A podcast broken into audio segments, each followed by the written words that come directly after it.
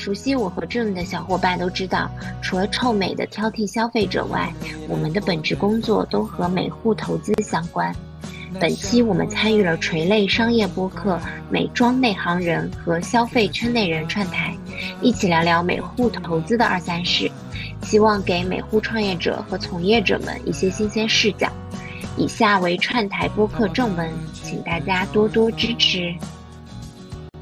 Hello，大家好，欢迎来到《美妆内行人》，我是节目主持人韩笑。今天我们这期节目厉害了。我跟我的好朋友科科的消费圈内人一起串台来采访两个非常非常厉害的做美妆投资的两个小姐姐，Gina 和做美妆 FA 的 June。两位小姐姐呢，从事美妆领域的投资呢非常多年了，同时呢，她们也有一个播客啊，叫做加倍美丽。我们俩要不要先和我们双方台的听友介绍一下彼此？好呀，好呀，大家好，我是来自年轻人的第一个 MBA 的消费圈内人的旺仔可可糖，然后大家可以叫我可可。接下来让我的搭档介绍一下他自己，欢迎立涛。Hello，大家好，我是消费圈内人的立涛，欢迎涛哥。那我也简单介绍一下美妆内行人。美妆内行人是国内最大的美妆行业播客，我们内容呢垂直于美妆行业的品牌产品营销渠道，目前有将近五千位美妆行业从业者的社群了。那如果你要对美妆感兴趣的话，也欢迎你的加入。好，那我们今天就不占用大家的时间，把时间交给我们的两位嘉宾，可以和大家来介绍一下自己。Hello，Hello，大家好，我是 June。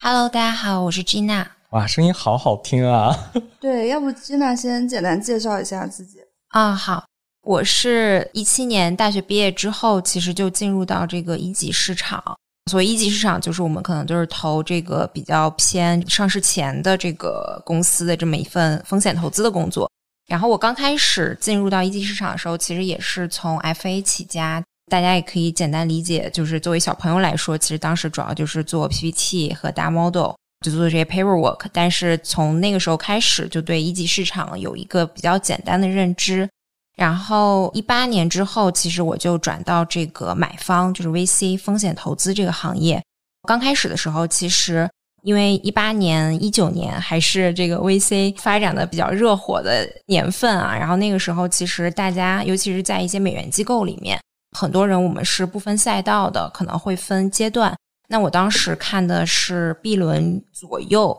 就是 A 轮、Pre A、B 轮这样的，算是偏早期成长期的这样的一些项目。就像刚刚说的，我们不分赛道，所以当时 To B、To C、电商平台、零售，甚至医药、保险、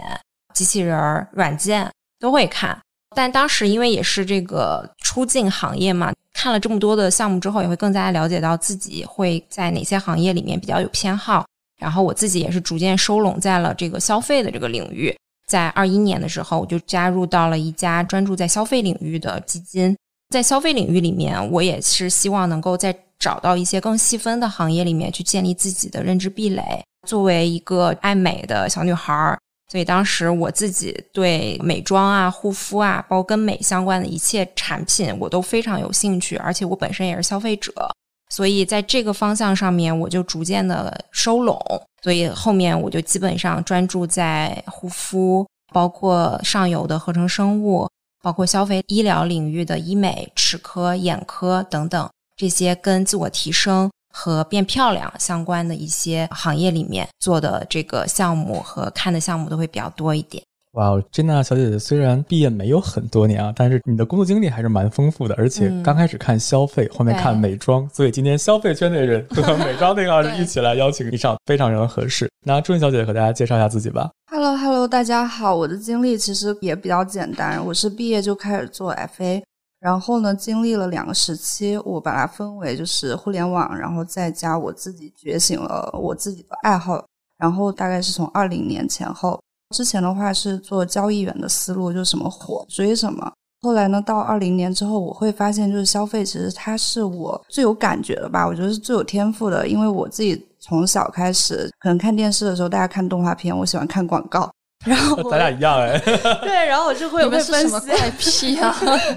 然后会去分析，就是他为什么要去打这个卖点。然后甚至我觉得有些广告，就是他拍的比电视剧或者动画片更好看。嗯。然后呢，就是我会发现，就有一类创始人在所有的消费品创始人里面，他们是最强的。他们是具备猛兽般的就是那种执行力，然后再加上他们其实有一种天赋，是我觉得快消品类、大宗消费品类创始人不具备的，就是他们的审美还有品牌基因。他们是可以真的是塑造一个品牌，因为其实我觉得美妆是所有消费品里面是最卷的一个赛道，因为它毛利足够高，所以呢吸引了最强的人都进入到这个领域。然后呢，一个创始人他不但要具备就是品牌力，他还要有销售力，然后还有产品力。所以呢，我后来就是更喜欢跟这群人打交道，然后我就从二零年开始就是收束到这个品类吧。然后后来就是也在今年在贡献就是一级市场整个很成绩，然后美妆客户的唯二两个项目都是我 close 的，一个叫富裕满铺，一个叫 Red Chamber。然后我自己的话，我看项目的逻辑是说，第一个事情我觉得它要卖贵，然后第二个事情是说，就是它得有品牌内核，能有品牌精神，它的东西它是可以 last like 就是十年以上的东西。我觉得这种创始人是我每年可能只能等来，是找不来的。对，所以我也一直是在等这样的创始人。然后听到这期的创始人，一定要联系一下我。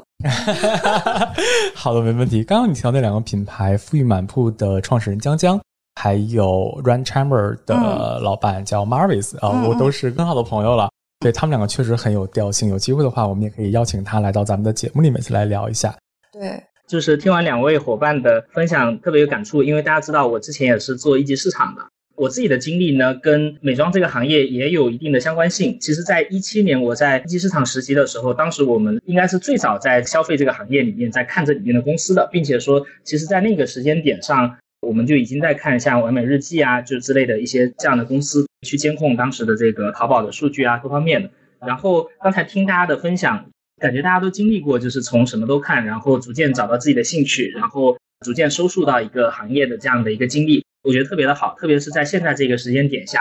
其实大家也会感觉到整个消费的行业正在往深水区走，其实是需要像这种对垂直行业有很深的认知，然后有很深的专注度的这样的投资人，包括 FA 的朋友们，大家在这里面去做深挖，才有机会去找到更多的这样的投资机会。确实，现在听起来的话，至少今天的节目里面确实汇聚了很多内行人和圈内人哈。嗯那其实我想问一个问题啊，就是可能很多听友也会很关心的，就是目前整个国内的美妆行业的投融资处于一个什么样的情况呢？嗯，我觉得这个问题我比较熟悉啊，因为我在行业里面做这个 deal 会比较多一点。然后我把这个投资也分为两个时间点吧，我觉得是从二零年开始，那时候应该是完美日记的这个上市，然后呢，就是导致这群投互联网的投资人，他们会觉得哦，投互联网的这个逻辑可以复刻到消费品上，所以呢，那时候所有就是投互联网机构，他们都跑来看消费品。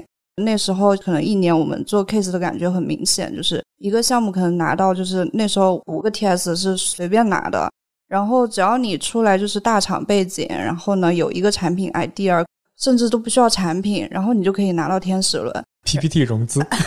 对对对，真的是 PPT 融资，然后这个融资的盛况，我觉得是到二二年的年中之前，这个门就下档了。我觉得也是跟这个上市公司的股价表现有关系，也 Q 一下完美日记啊。然后 对一己之力对杀光美妆投资。对，然后我其实就是之前投完美的这个机构合伙人，他们之前会坐在台桌上啊，我是这个完美日记除创始人以外最大的股东，然后现在都不说了。基本上就是点名了。提了。啊，没有没有没有，还是希望跟老板们做生意的哈。然后接下来的话，就到二二年之后，可能消费品品牌就回归到，我觉得也不能说是没有，只能说我们那时候用一句话说到理性，就估值理性，因为就泡沫少了嘛。然后后来到了二三年的时候是，我可以很难过的说，我觉得这个是一个 dying business，对我会觉得它是一个就是可能即将消失的一个事情，因为其实它跟之前的互联网或者是类似 to B 或者 SaaS 不一样。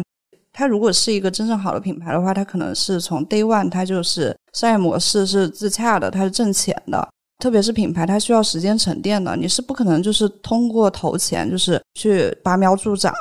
如果是真的要投的话，可能是第一个事情是说成长期，然后就是那些走过说从零到一，然后一到十可以加速，然后最后的话，我觉得可以就是在融资节奏上做一些调整和放慢，然后让一个品牌真正的成长，然后这个也跟基金的设置有很大的关系。我觉得国内人民币现在是可能是五年八年期，但是一个品牌它其实是需要长青基金来持续的持有的。所以我觉得现在国内的一些消费基金的背后的设置也是有关系的。嗯，OK，那 Gina，你可以从你的投资机构的角度来看一下，现在整个行业处于一个什么样的情况？对，就是我特别同意俊刚说的，但是我体感可能时间点会稍微有一点不一样，就是我觉得应该是一九年底到二一年中，大概有个一年半左右的时间，就是其实不光是美妆护肤。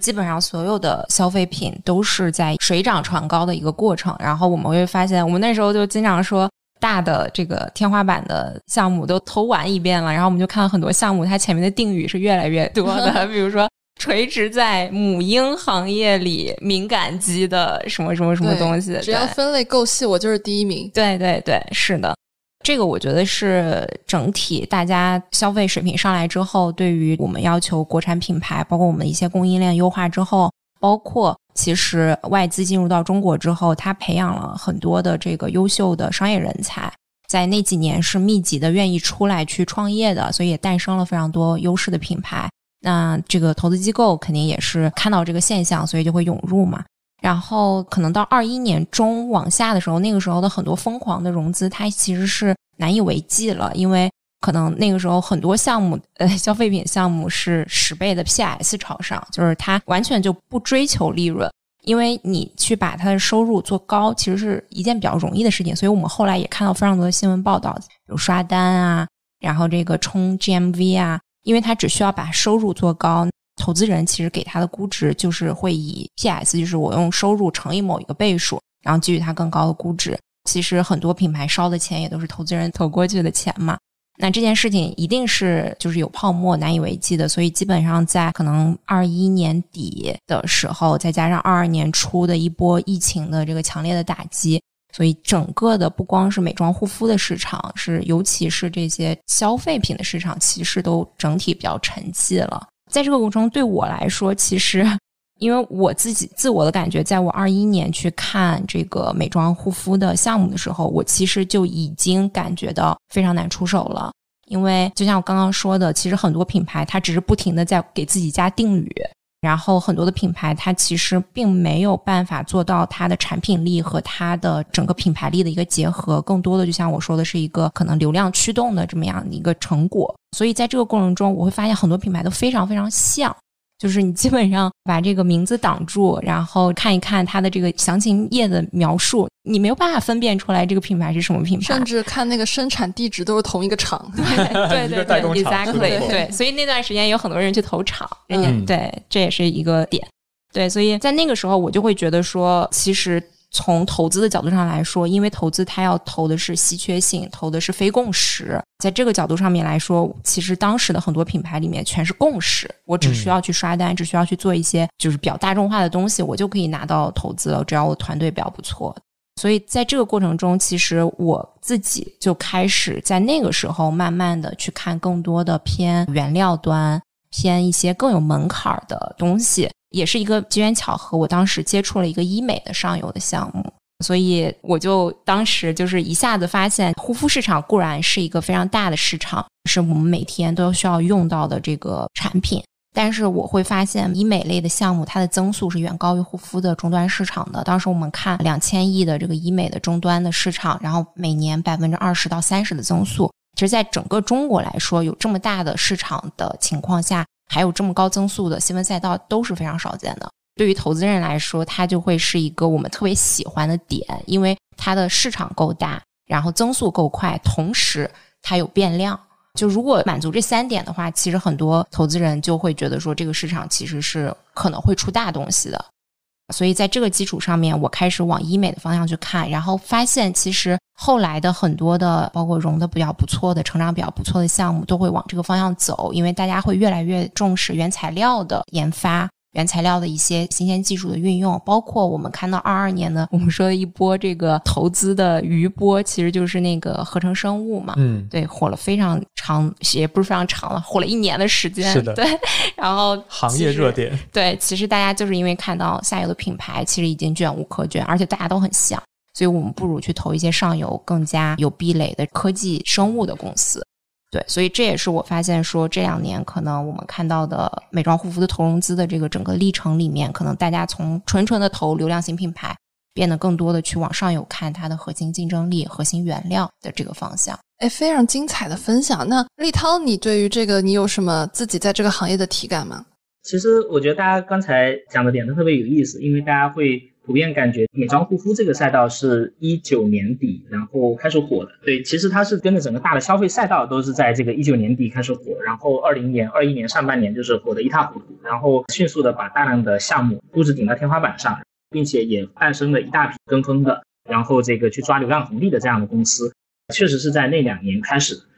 它这个事情呢，其实它更多是整个消费行业都在发生这样的事情。而如果我们去复盘这个消费的这一波公司的话，你们会发现，其实医美里面还跑出来了一些还不错的上市公司，像这个巨子生物啊，像华西生物啊，当然还有更早一些上市的，像这个薇诺娜这些公司，他们都是在医美这个行业里面。当然也有不好的，像一线电商上市以后，可能发展的就没有那么的好。相比其他的可能一些消费的垂直类目，比如说随便举例啊，像饮料就这样的行业，可能到目前为止就这一大波浪潮过去，一家上市公司都没有跑出来。所以其实这么相比之下，可能大家会发现医美算是很不错的一个赛道了。当然，就更有意思的是，实际上大家会发现这些真正事后上市以后发展的很好的公司，它 day one 都不是 VC 扶持起来的，大部分公司可能都是在某一个渠道里面默默生长到了一定的规模。然后自己也很赚钱，然后这个时候可能有 PE 的投资人进来，然后去接棒他们的，就做这样的成长接力，然后也享受到了他们可能在上市以后的这样的红利，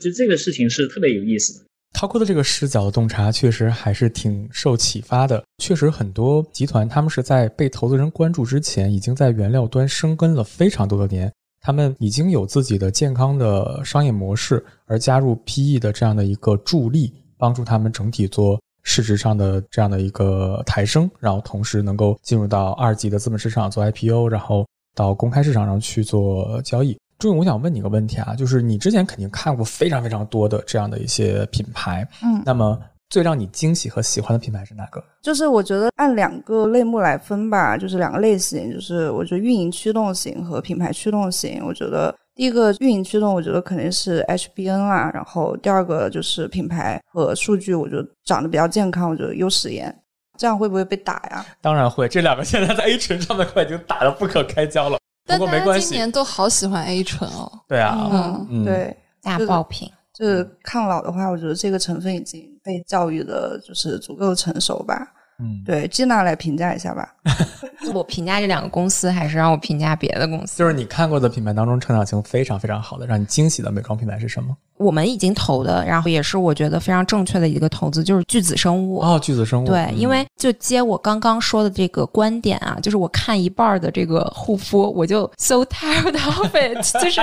我真的不知道应该投什么。包括当时我们现在说的这个优时颜，然后西木源啊，然后什么 PM 啊，当时还有很多现在可能这个牌子都已经没有了的公司，我们其实都是在同步看的。嗯，然后看来看去，看来看去，你就会发现这个人今天的 ROI 是二点五。那个人今天的 ROI 是三，然后大家就去投那个三的，结果投完之后这个三也下来了，然后又出来一个 ROI 是四的，然后过了一段时间又下来了，就是还是回到我刚刚的那个逻辑，就是你发现很多东西都太一样，以至于你只能在某一些特别 specific 的这种就是数据的点上去做判断。那数据它是有操作空间的，它也有一定的 random 的这个可能一些因素在。所以我当时看很多项目的时候，我是没有办法去劝头尾，说我为什么要投 A 不是投 B，就是这个逻辑我是串不清的。所以这也是 echo 我刚刚的这个，我看了一半护肤，我就开始去看上游了。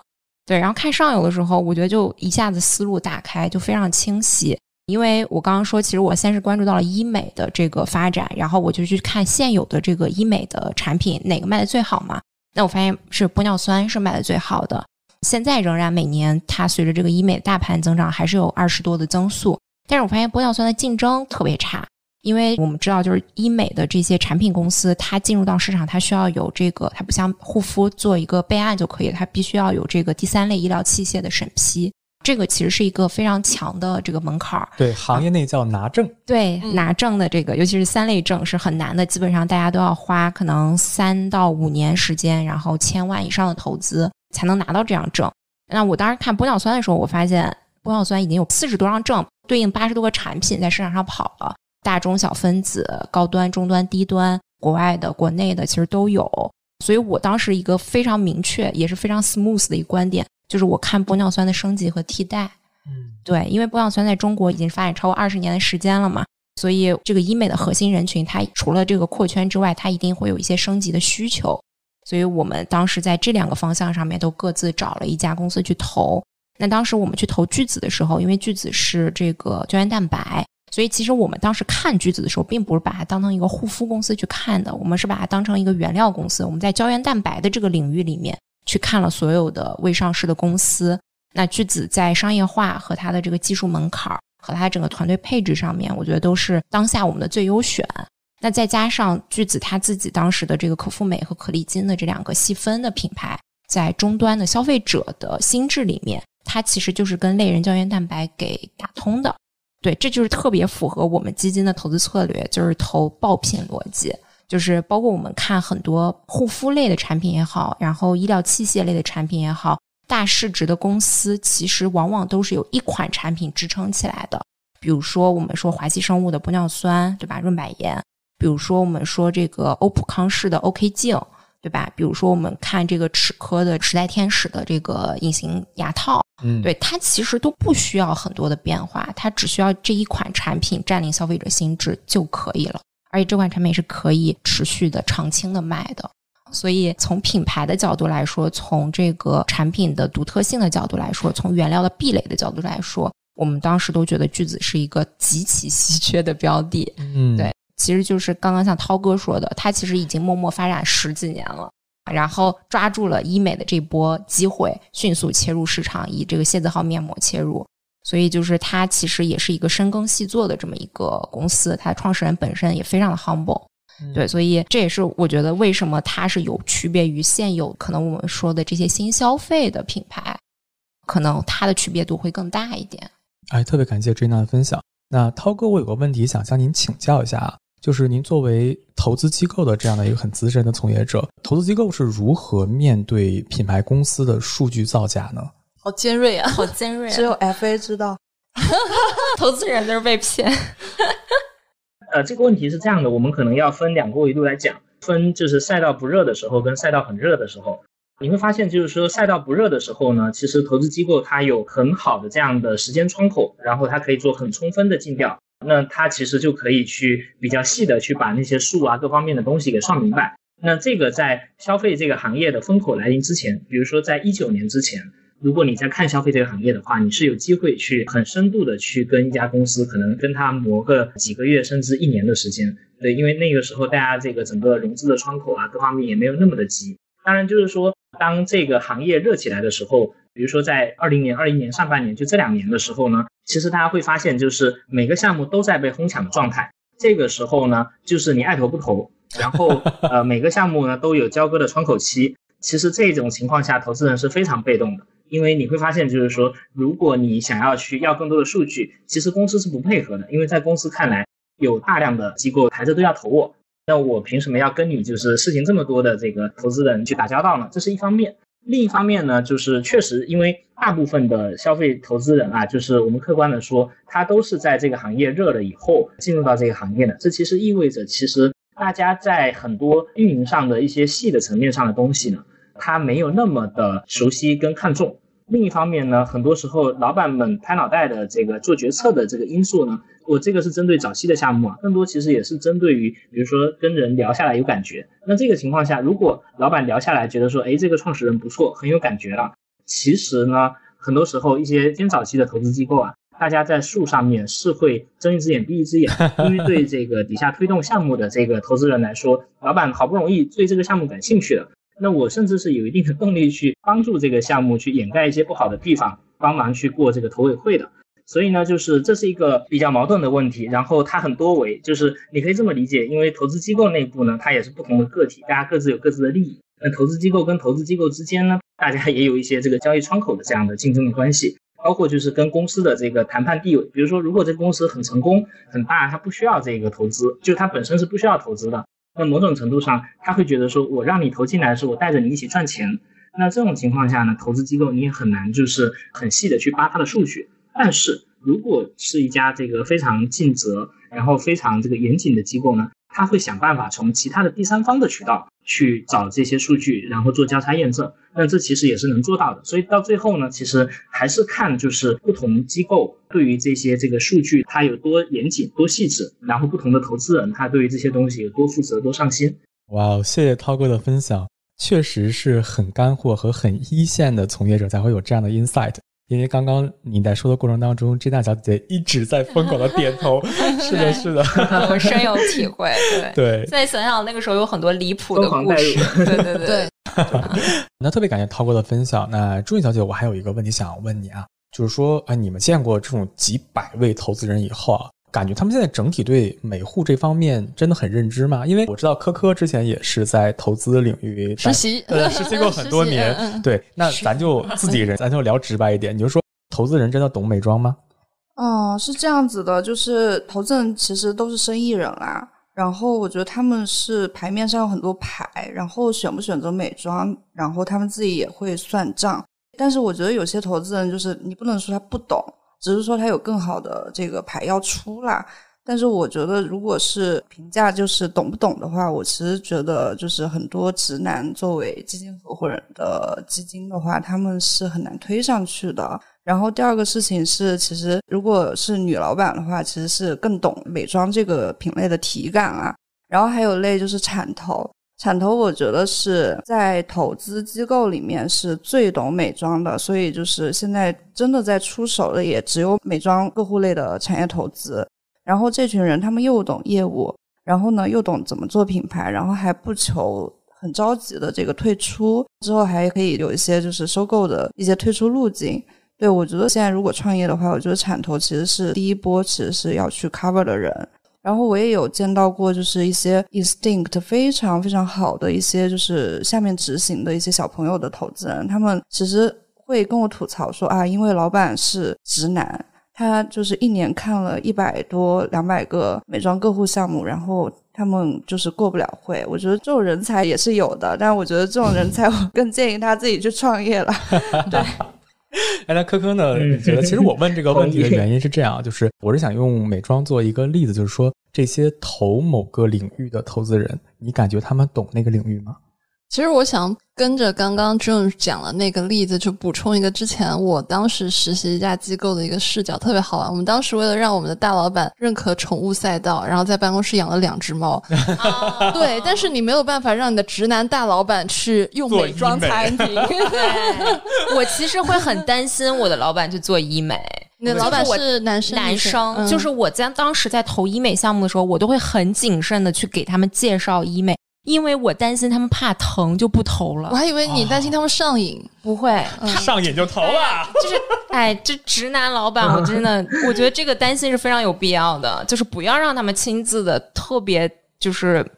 因为他一做，他一破皮一流血，他说这什么东西啊？这还要流血，还要扎几千针？这怎么有人敢做的了？这怎么可能呀？这这是不这市场不大的呀。然后就 我会很谨慎的给他们推荐。对，然后我现在脸上带着六万多个针眼，我在跟你们聊这个东西。我刚做完黄金微针。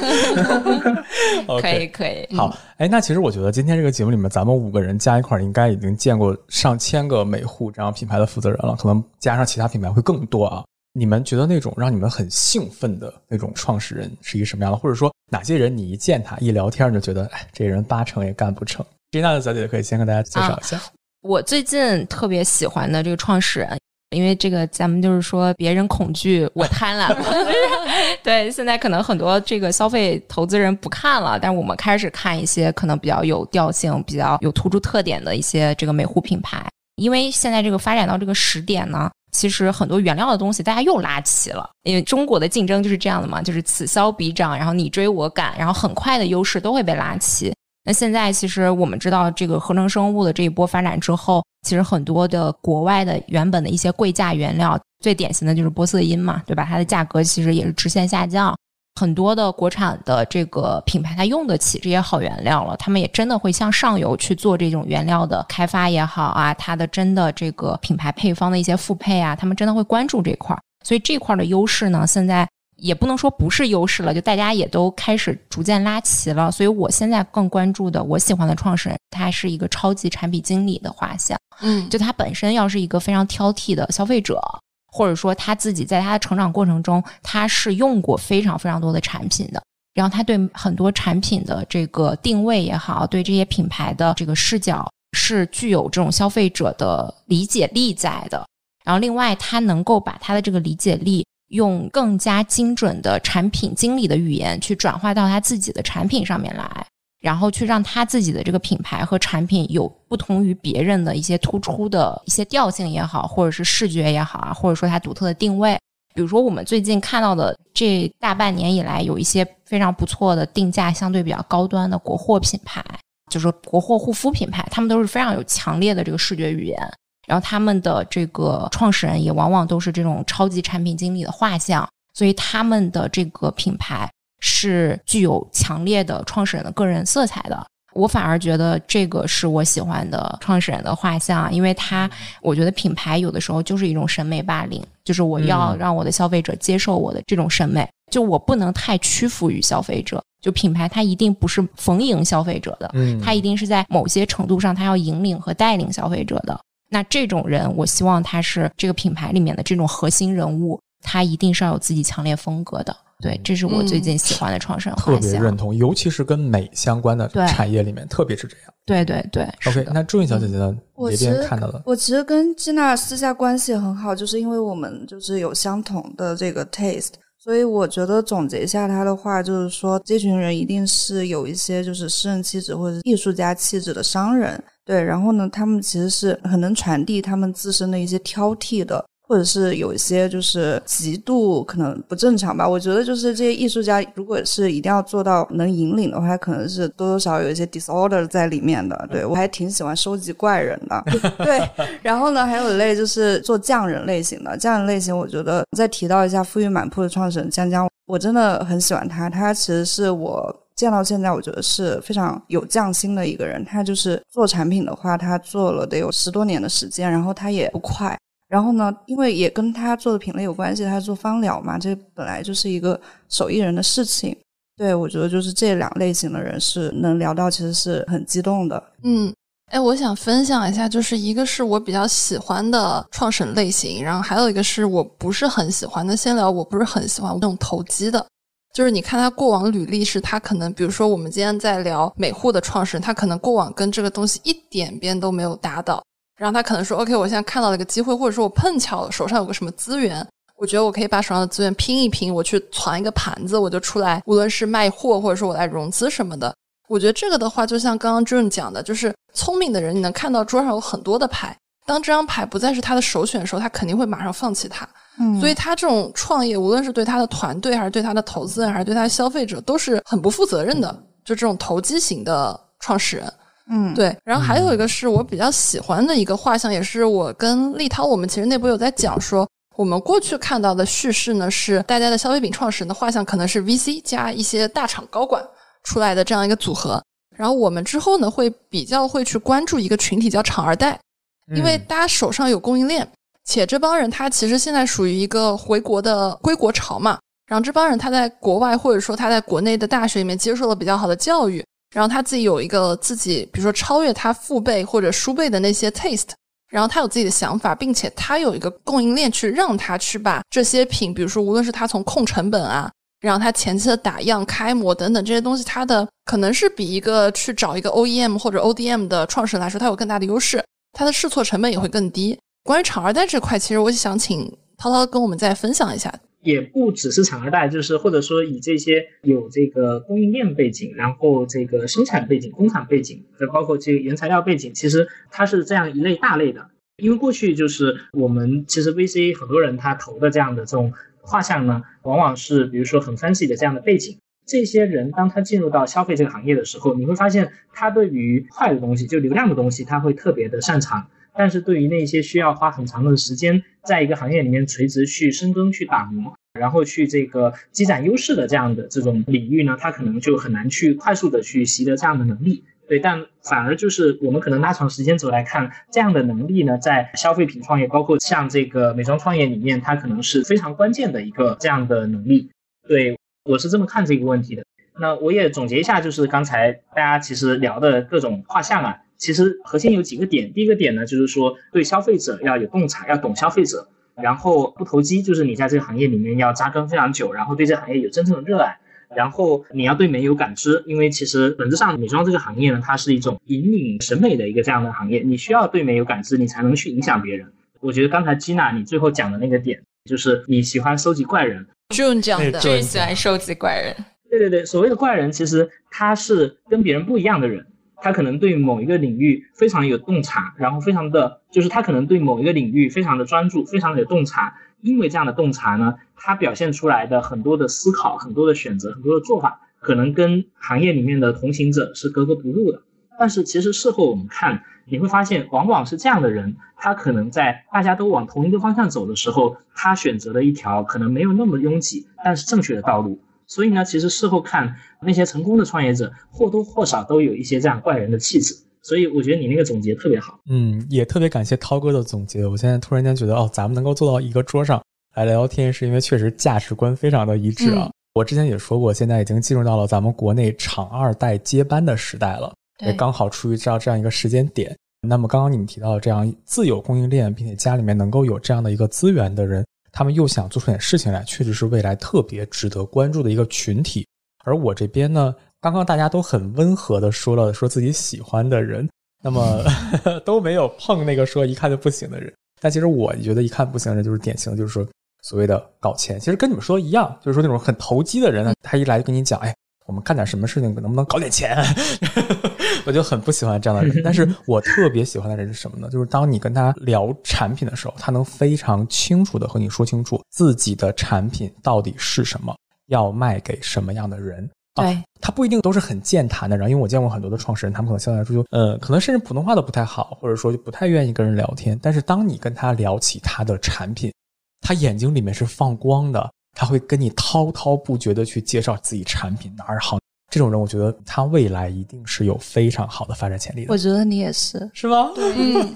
哎，我这边其实还想接着韩笑刚刚说的补充一点，就是你刚刚说你很不喜欢那种一上来跟你说我们要搞钱那种人，其实这种人是把钱当做目的的。嗯。对，就是我可能会，或者我们在座的今天在录制期的，我们会更欣赏把钱当手段的那些人。嗯，就我觉得好的这种企业家，他一定出发点，他今天做这家公司的第一件事情，不是说我要去赚谁谁谁钱，或者说我要搞到谁谁谁钱。这样他的思想，他第一反应，他觉得这是个零和博弈。嗯，他搞钱是把 A 的钱搞到，比如说我的口袋里这种。但是我觉得更好的企业家，他至少他公司第一天的时候，他是说我想去解决一个大家现在存在的问题。嗯，这个钱只是说对于他解决那个问题的一个 bonus，或者说一个奖赏而已。对，对我非常认同你的观点，就是我经常说一句话叫做赚钱是结果，不是目的。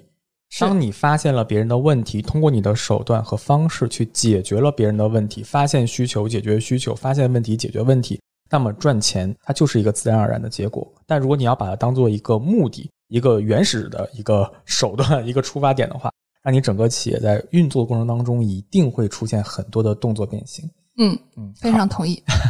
好，我们现在差不多也快五十分钟了。那我还有一个很大的问题想问大家，就是未来五到十年整个中国的展望，这是个很大的问题啊！你们觉得什么样的品牌更容易获得资本市场的认可呢？我觉得大家可以通过自己的这样的一个视角来看这个问题。啊，科科，你先来回答。我先来给大家分享一下，就我作为一些小公司的小老板的视角，就是我觉得什么样的品牌更容易获得资本市场认可？我会是喜欢那种能自造血的品牌。就是它，首先它这个模式是它真的解决了一个问题，因为我们刚刚接着上面说的，你解决了一个问题，就是钱会给你答案嘛。很多我们过去看到品牌是它锚定着一个，就是说，他说，哎，我先判断一下，假设这个市场上有一部分人需要有这个问题解决啊，我要去教育这个市场，让大家意识到这个东西是个问题。我觉得这种不是一个很好的品牌，因为就等于说你拿着锤子四处找钉子嘛，这样不是一个很健康的商业模式。然后我会觉得那种，首先他自己能制造血，然后它是一个能有稳定现金流，然后就我们所谓说的叫平销，有平销的这样一个品牌，它未来会走得更远。我不能说它会起量起得非常快，但是走得更远的一定是这一类品牌。嗯，对，它是一个有机生长起来的，而不是说被资本或者一些数据手段给催大的这样的品牌。是的，是的。OK，好的，非常感谢。那涛哥。我从一个泛行业的投资人的视角呢，我会觉得对于消费品来说，其实最重要的一个问题是你要有一个能够穿越周期的大单品。然后，比如说我们去看那些特别成功的这样的这个消费公司啊，像这个茅台啊这些公司，它的这个大单品都是生命力非常长，然后非常持续的。我们看就是化妆护肤这个行业里面，其实你看欧莱雅、雅诗兰黛啊这些公司，他们的大单品都生命力非常的旺盛，都是足够强大到能够穿越周期的。但相比之下呢，我们去看一些可能生命力没那么强或者生命周期短很多的这样的公司，你会发现他们的品更偏潮流品，可能一波潮流起来了以后。会非常的好，但是当潮流退去的时候，他们也会迅速的被消费者抛弃。所以呢，就是这可能是我最看重的一个特质。我自己判断啊，关于未来的趋势呢，我其实有两个比较大的一个判断。第一呢，其实当下我们正处在一个各方面都严重过剩的一个时代，就是生产是过剩的，商品是过剩的，各方各面都是过剩的。那在这样的一个情况下面呢，其实对于一个消费公司，它怎么去做差异化？它怎么样把自己从众多的同质化的商品里面区隔出来？它怎么样精准的找到某一个细分的消费者的需求，去精准的打中他们？这样的公司呢，它会尤其的有生命力。而那些更偏同质化的、没有特别显著的差异的这样的公司呢，它会逐渐在竞争的过程中间被取代给挤压掉。所以这个是我对于未来一个大的一个判断。嗯，好，谢谢涛哥。那 Gina 呢？你可以从产业投资人的角度和大家来分享一下。我觉得我们刚刚说了很多，就是我们喜欢的创始人啊，我们喜欢的品牌长什么样的，其实多多少少都带有了可以回答这个问题的点啊。那我自己刚刚在想，就是因为这个问题刚刚提问，其实会落到资本市场的认可。那资本市场喜欢什么样的品牌？资本市场喜欢能赚钱的品牌，对，所以就是你看这个，我们天天说，刚刚涛哥也说嘛，男人的茅台，女人的医美，为什么这两个行业它的资本市场给予的估值的 P/E 倍数是远超其他行业的？是因为它的毛利和净利确实都很高，对吧？我们如果去横向对比护肤市场的话，去看这些上市公司，它基本上的毛利可能是在七八十左右，然后净利润能做到这个十以上，已经是一个非常不错的水平了。但是我们看非常多的一级，包括二级市场的医美公司，毛利都是在百分之九十以上。我们看爱美客嘛，净利润可以达到百分之六十，对，这基本上就是一个这是躺赚的公司，对，所以大家会对于这件事情，就是资本市场会对于这件事情非常的疯狂。所以我在想，就是如果我们再去展望未来的五到十年，大家看什么样的品牌能够诞生出来的时候，这也许是我们可以去关注的一条路径。那我们怎么样去实现我们的毛利比别人高，我们的净利比别人高？那毛利比别人高，我认为还是落脚在你的供应链，或者是你的定价。你拥有了什么东西，使得你的定价天生就是别人的两到三倍，甚至更高的倍数？你拥有了什么东西，使得你的这个产品的定价可以比别人高，有这个支撑？我觉得这是一个可以考虑的点。另外，从净利的角度上来说，为什么我的净利要比别人高？是从每户的角度来说，大概率还是你的营销费用会比别人低一点。那为什么我的营销费用会比别人低？那可能是因为你的定位足够精准，你的品牌足够被大家喜欢，你扩圈的时候不需要去有更多的这个营销费用投入，就好像最近很火的茅台联合瑞幸一样，就是这是一个强强联合双赢去扩圈的这么一个事情，是不是能够找到这样的路径，使得我们的营销费用去压缩？对，我觉得这是可以去考量的一个点。嗯，好，那最后请朱颖。我觉得大家就是都很甲方啊，然后我做乙方做久了，对，然后我觉得其实投在消费上的钱其实也是越来越少的。然后如果真的这个时候还要想去融资的话，我觉得需要具备四个能力，就是我用四个会吧：会融资，然后会用钱，然后会处理，会利用。然后来解释一下什么叫会融资。会融资，我觉得简单来说就会说故事。然后第二个事情会用钱，就是我觉得要把控一下自己用钱的节奏。然后呢，就是在可能一年一轮的这个节奏上，然后控制自己的一个营收的增长，这个脉冲式增长。然后第二年就是增长不上去了，那肯定是融不到资的。然后也别就是哎，很慢慢做，然后做了可能三年，做了一点点增长，也肯定是融不到资的。然后第三个就是会处理，我觉得很多创始人非常需要学习一下这个能力。所以我觉得就是融资这个事情就像谈恋爱。就是你怎么处理你跟对象的关系，你就怎么处理你跟 投资人的关系。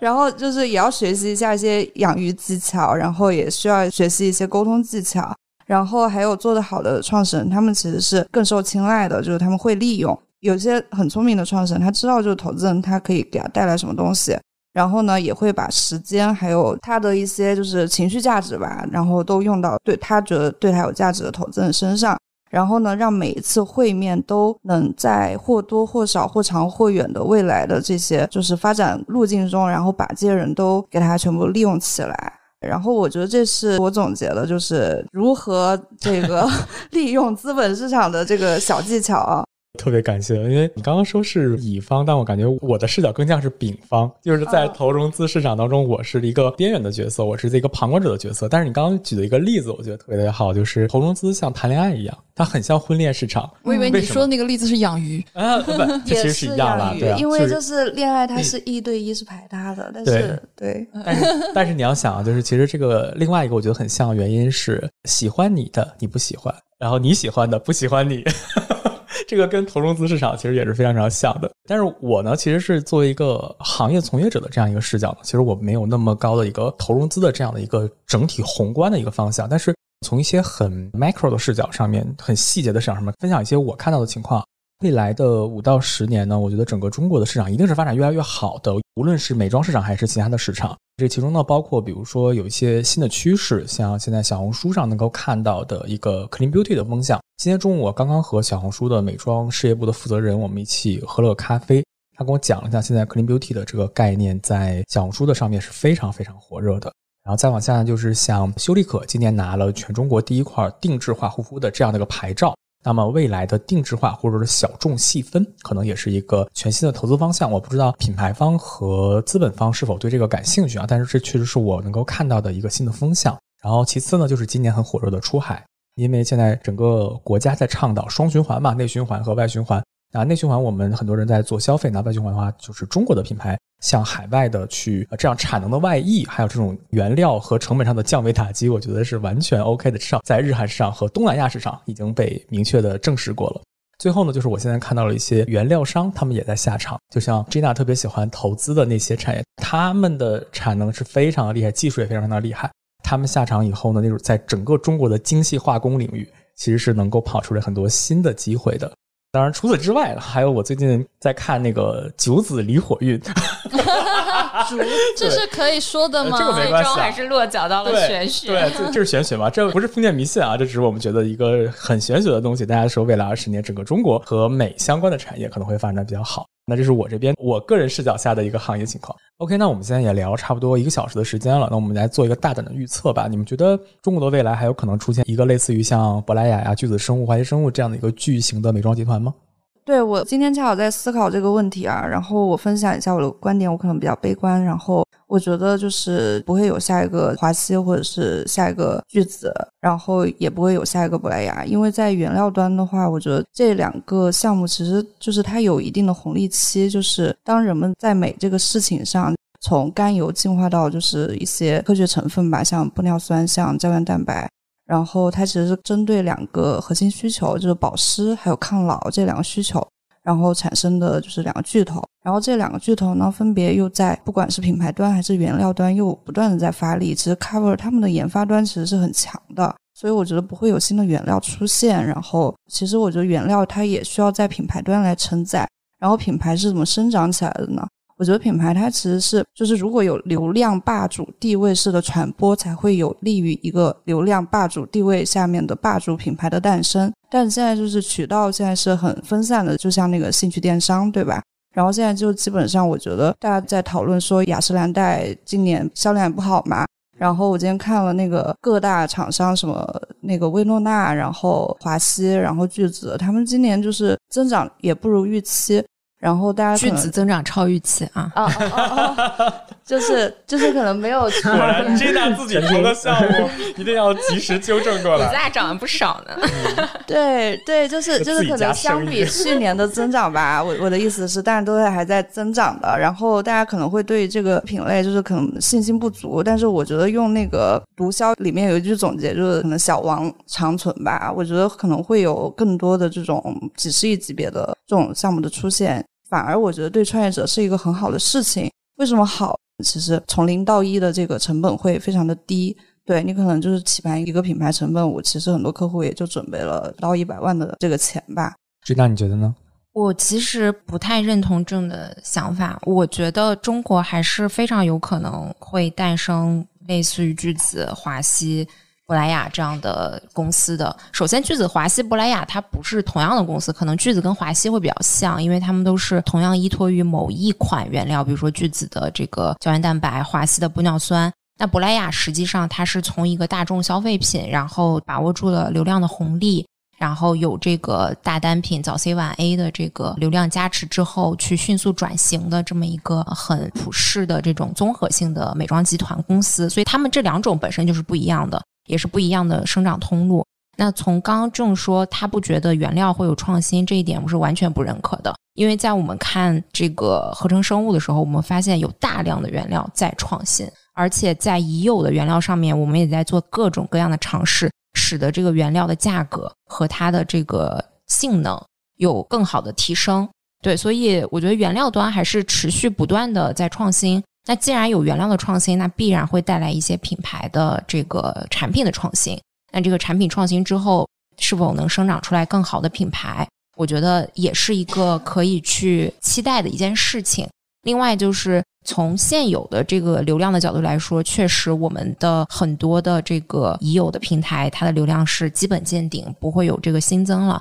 但是我认为永远都还是会有下一个流量的机会。就像我们在一四一五年去看美妆个户，它是陪伴着这个公众号的崛起起来的。然后到了一九二零年，又有很多的抖品牌。那现在可能大家又会去拓展一些这个团购。拓展一些这个线下的细分的渠道，那我认为未来这种渠道的进一步的更新也会是一个趋势。对，因为生产力在更新，所以它上面的这个生产关系也一定会更新。所以我觉得还是如果往长远来看的话，还是有这个方向可以去努力的。另外就是过去美妆个户可能比如说像珀莱雅，它是从很多很多单品积累出来，然后通过这个流量的转型。去更进一步的增加自己的这个竞争力，但是我认为未来也有可能，比如说有一些药企下场去做一些美妆护肤，比如说有一些这个医疗的器械公司下场去做美妆护肤，他们的成长路径可能不一样，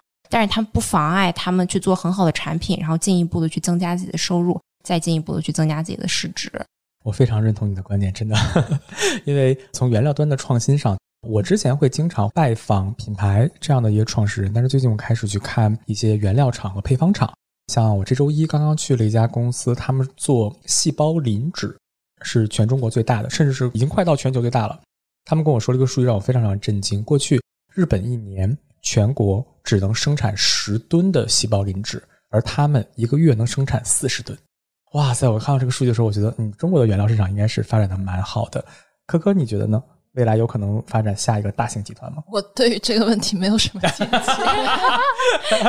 OK，那涛哥，其实刚才呢，大家是从两个维度来讨论的这个问题，一个维度呢是渠道跟流量，另一个维度呢是产品。确实，其实我们复盘就是过去在中国成长起来的这每一波的这样的化妆品的公司啊，其实刚才季娜给我们分享了一些，像比如说这个微信公众号时代，然后抖音时代。其实我们如果更往前去看的话，你会发现。K 时代的话，起来了这个宝洁、联合利华；百货时代其实是这个很多一批的外资的化妆品。其实，在国内呢，还有很长的时间，它的这个主流的这样的化妆品是中低端的这个 CS 渠道，像当时的这个佳能集团、尚美集团，这个早年的珀莱雅都是在这样的渠道里面去卖的。逐渐演进到这个电商里面，又可能分化出微商、淘宝，然后这个抖音，包括这个小红书的种草，就是不同的渠道里面有不同的这个分支。其实你会发现，就是渠道的这样的这个红利，包括流量的红利呢，它是一代一代的一直在变化的。然后每一次这个大的渠道变革或者流量变革出现的时候，一定会有新的公司出现。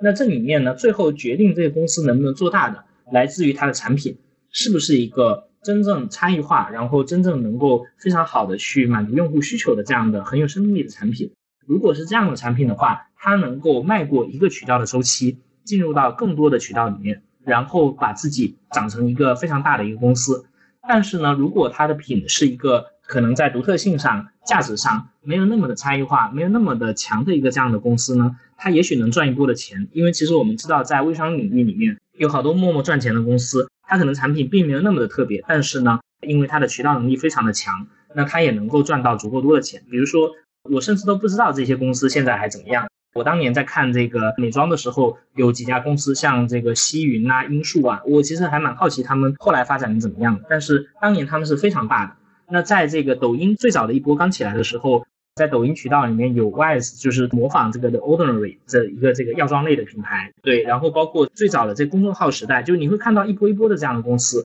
但是呢，他们的产品不够的有生命力的话，他们可能很难去穿越这样的周期。所以呢，就是我觉得每一次大的这个变化都是取源于流量，但是呢，最后决定你能不能走得很远，能不能做得很大，能不能成为一个真正的未来的巨头，还是来源于你在产品上的创新、产品上的定位。那二者是必须结合在一起的。所以呢，我觉得我们如果去复盘这个问题的话，第一，渠道的变化一直会有，这个我的观点跟吉娜是一样的。第二呢，产品方面，包括原料的创新、原料的迭代。一定也会越来越多的，所以呢，就是我相信这里面未来还会有比较大的机会出现。我对这个问题整体还是比较乐观的。嗯，感谢涛哥，我每次听你在强输出的时候，我都感觉头好痒啊，要长脑子了，真 的学到了很多。我在看整个行业的时候，其实我觉得整个行业现在还应该有一个机会窗口，就是目前国内还没有比较好的品牌管理公司，它可能并不靠单一的这样的一个品牌或者一个技术、一个原料、一个成分能够达到整个行业当中的一个霸主地位，但是它作为一个多品牌管理公司，它集团化运作，我觉得还是有机会的。对，这个也是我的观点。我觉得就是刚才我想补充来，就 是一定要做就是多品牌集团管理，对，然后集团化上市，对吗？对对对。然后呢，在国外其实有这种基金来做这种事情，但是国内其实没有这种土壤啊。对。那特别感谢大家的高质量输出啊！我觉得这期节目真的是做的非常非常的好。我一直觉得啊，投融资真的是直接和钱相关的一件事情，而钱呢又是最忠实的用脚投票的一种选择方式。所以，我相信这期节目呢，能够从投资的角度为行业，还有为很多听友带来全新的信息。那也感谢 J 大和 June 的高质量输出，也感谢科科和涛哥的时间。那么，也欢迎大家订阅我们三方的节目啊！来来来，各自自报家门一下。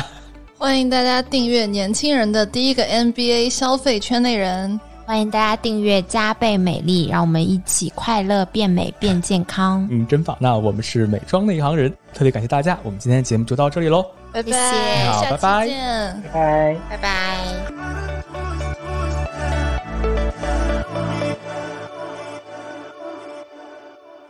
感谢收听到这里，欢迎订阅我们的节目。如果您是通过小宇宙或喜马拉雅 APP 收听，想加入听友群的话，可以在 Show Notes 当中找到我们的小助理联系方式并入群。如果您是通过苹果播客或其他泛用型客户端收听，可以添加微信 BeyondPod 二零二一 B E Y O N D。Pod 二零二一，备注美。